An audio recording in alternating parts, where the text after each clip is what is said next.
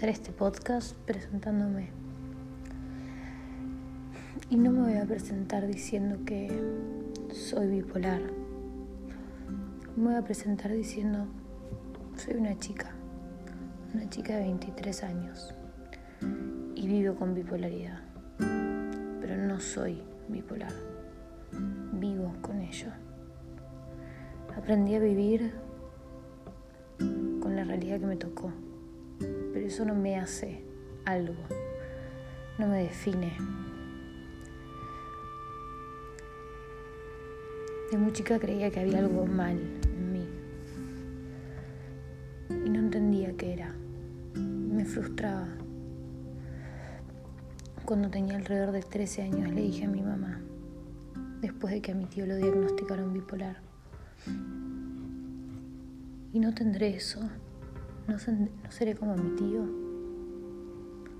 Ser. Me estaba catalogando de vuelta.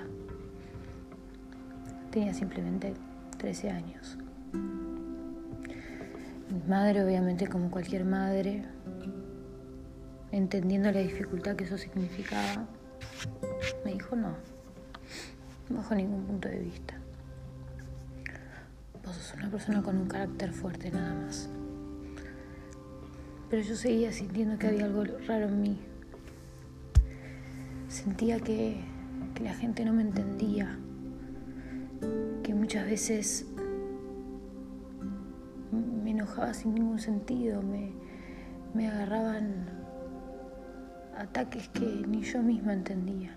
Y cuando bajaba me sentía mal. Sentía esta impotencia dentro mío de decir, ¿por qué me siento así? Los años fueron pasando y obviamente empecé a ser una, adolescente con todo lo que implica ser una adolescente, con todos los caprichos, con todos los cambios de humor, con todos los desarrollos que tiene una mujer. Y esto empezó a empeorar. Hasta que cayó en lo que muchos bipolares transcurren y viven que es una depresión. Una depresión que, que no entendía, que no, no entendía por qué estaba mal. ¿Tendré depresión? ¿Me querré morir? Porque eso era lo que me pasaba. Me quería morir pero había algo muy, muy adentro mío que no quería en el fondo. Entonces no entendía qué era lo que realmente me pasaba. Me, me empezaron a medicar, al principio empecé a mejorar, pero brevemente empecé a empeorar de vuelta, porque no estaba medicada con la medicación correcta que yo necesitaba. Los cambios de humor cada vez eran más, más frecuentes. Pasaba de estar muy eufórica, muy arriba, muy que me iba a comer el mundo, a de repente estar muy abajo, a sentir que el mundo se caía, que todo lo que hacía estaba mal, que esta euforia que me llevaba a hacer cosas después me generaba una tristeza muy grande, conflictos con mis amigas, con mi familia, con mis parejas, conflictos, conflictos, conflictos, conflictos. Simplemente no entendía qué era lo que me pasaba. Estaba perdida. Pero bueno, también tenía 17 años y a los 17 años todos estamos perdidos. ¿Quién no está perdido a los 17 años? Pasamos de, de tener esta cosa de ir a la escolaridad, de, la enseñanza, a pasar al mundo, a la realidad, al, trabajo, a tener que definir qué vamos a hacer por el resto de nuestra vida. O eso es lo que nos dicen. Y eso es el miedo con el que uno sale al mundo. Y el tiempo pasaba y yo seguía sin entender qué era lo que me pasaba. ¿Por qué tenía? ¿Por qué me sentía así? ¿Por qué sentía que nadie me entendía? Porque todo era un conflicto, porque nada podía ser sencillo.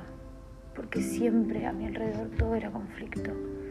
Y yo veía el resto que, que vivía una vida mucho más sencilla que la mía.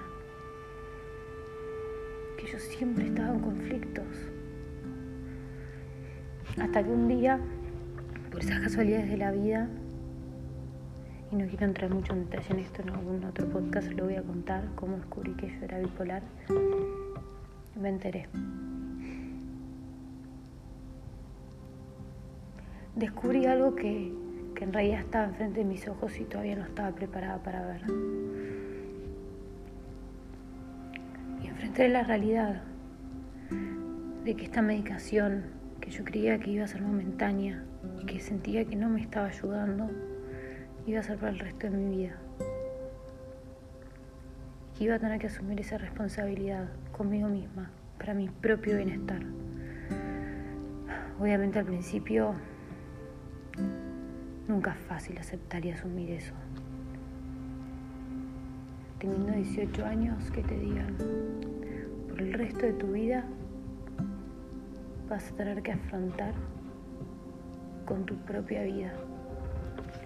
Que si lo vemos de, alguna forma, en realidad a cualquier ser humano nos pasa eso.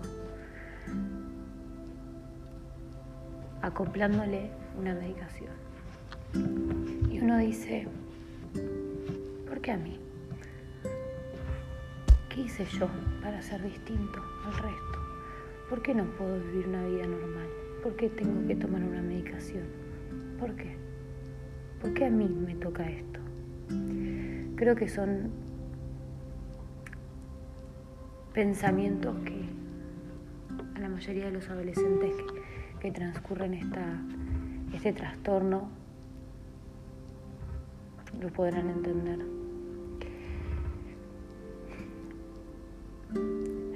No sé si todavía encontré el porqué, pero hoy con, 23 años puedo, puedo decir que, que hoy vivo una vida plena. Como cualquier persona, con altos y bajos, con momentos, con momentos no tan buenos, no tan lindos, con momentos más plenos. Pero la medicación me da algo que yo en ese momento no podía entender que me iba a dar, que es estabilidad. Esta palabra creo que como palabra sagrada para mí. Estabilidad.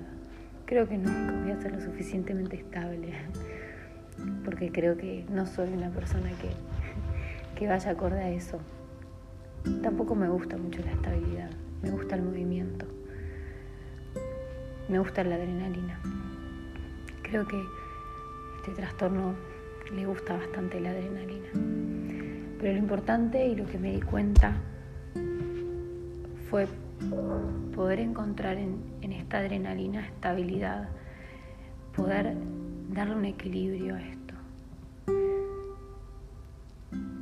A lo que viene mi segunda palabra sagrada, equilibrio. Encontrar el equilibrio en, lo que uno tiene lo que uno le tocó en la vida con lo que uno busca, con lo que uno quisiera. Cuando yo tenía 18 años quería ser normal. Quería tener lo que tenía mi amiga, mi amigo, la otra persona que estaba al lado. No quería tener la vida que me había tocado a mí. No quería creer que a mí me había tocado ser bipolar. No quería creer que iba a tener que vivir con esto el resto de mi vida. Y hoy puedo decir que a pesar de que muchas veces no es fácil para mí, y el que lo vive lo entenderá, que muchas veces es muy desafiante la vida de un bipolar, porque muchas veces el resto no entiende lo que es vivir, cómo vivimos.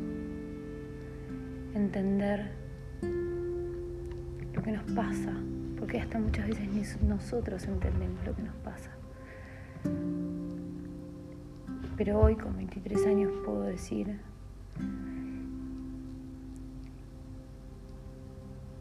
que me enseñó muchísimo, me enseñó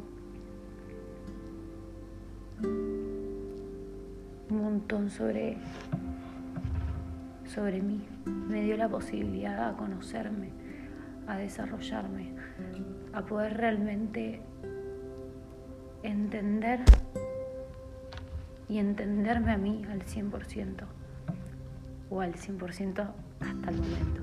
Siempre va a haber cosas nuevas para aprender y siempre va a haber nuevos desafíos. Pero creo que llega un momento en el cual puedo decir que dentro de las cosas que tal vez en su momento cuando tenía 18 años las vi como negativas, hoy les puedo dar un valor. Un valor que me dio valores. Creo que esto es como una síntesis muy pequeña de lo que de lo que yo viví y de cómo yo transité punto a punto hasta el momento donde estoy hoy, que puedo decir que la vida me dio lo que me tenía que dar, lo que yo tenía que venir a aprender. Y que la bipolaridad no me define. quiero terminar mi podcast con esta, con, este, con esta importante reflexión que yo hago sobre lo que es mi, mi, mi trastorno. Yo no soy bipolar. Yo vivo con bipolaridad. Yo soy la persona que soy. Soy una persona alegre, una persona proactiva, con ganas de crecer, con ganas de conocerse, con ganas de, de vivir la vida y que nadie me va a definir por lo que soy y que muchas veces la gente cuando te conoce y te conoce un poquito más y va a aprender un poquito más de vos. Conoce esta parte tuya, esta parte interna, esta parte que tal vez está vista como tabú en muchos casos, y te mira, te mira como, como que si fuera, como si estuvieras definido por eso, porque si fueras bipolar vas a hacer conflicto. Muchos los casos tal vez sí, pero como cualquier persona, como tal vez una persona que no fuera bipolar también fuera conflicto. Lo que yo entendí es que yo vivo con bipolaridad y no soy bipolar y no dejo que la gente me defina por eso. Trato de que la gente conozca mi, esencia, que muchas veces es, muy difícil vivir esto porque el, resto no lo va a entender y por ahí la gente que, que vive con bipolaridad va a entender lo que es realmente vivir con bipolaridad, lo que significa y lo que muchas veces no podemos decir en palabras porque es difícil expresar lo que es vivir con bipolaridad.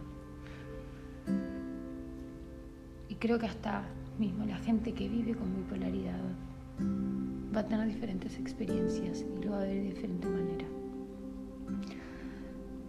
Así que este, este podcast lo concluyo con eso. Vivir con bipolaridad. No soy bipolar seguiré contando un poquito más de mí y de mis vivencias. Esto es un espacio para poder hablar de algo que con mucha gente no, no se puede, no porque no se pueda, sino porque tal vez es más difícil de, Así que bueno, ahora este, este espacio para, para que la gente que esté viviendo esta misma situación pueda, pueda escuchar las experiencias de otra persona también. A veces es, es lindo sentirse apoyado por más gente y sentir que no estamos solos en este proceso, que todos los que sufrimos y vivimos, vivimos sufriendo em, con, este, con este trastorno, podemos entender que, que si estamos en un mal momento ahora, hay, una luz al final del túnel, que muchas veces lo digo por, propia experiencia, de sentir que no, que no, que no está ese final del túnel y que nadie nos entiende ni nadie nos, nos acompaña, porque a veces es muy difícil encontrar una red de acompañamiento, pero siempre hay alguien del otro lado, siempre va a haber alguien en tu misma situación que va a estar sintiendo cosas similares. Y, me gusta sentir que, que largo esto a la, a la red, que, que tal vez pueda ayudar a alguien eh, en situaciones que tal vez yo he estado triste o he estado desanimada, sintiendo que no podía con esto y, y sí se puede. Simplemente se necesita un poquito de, de fuerza.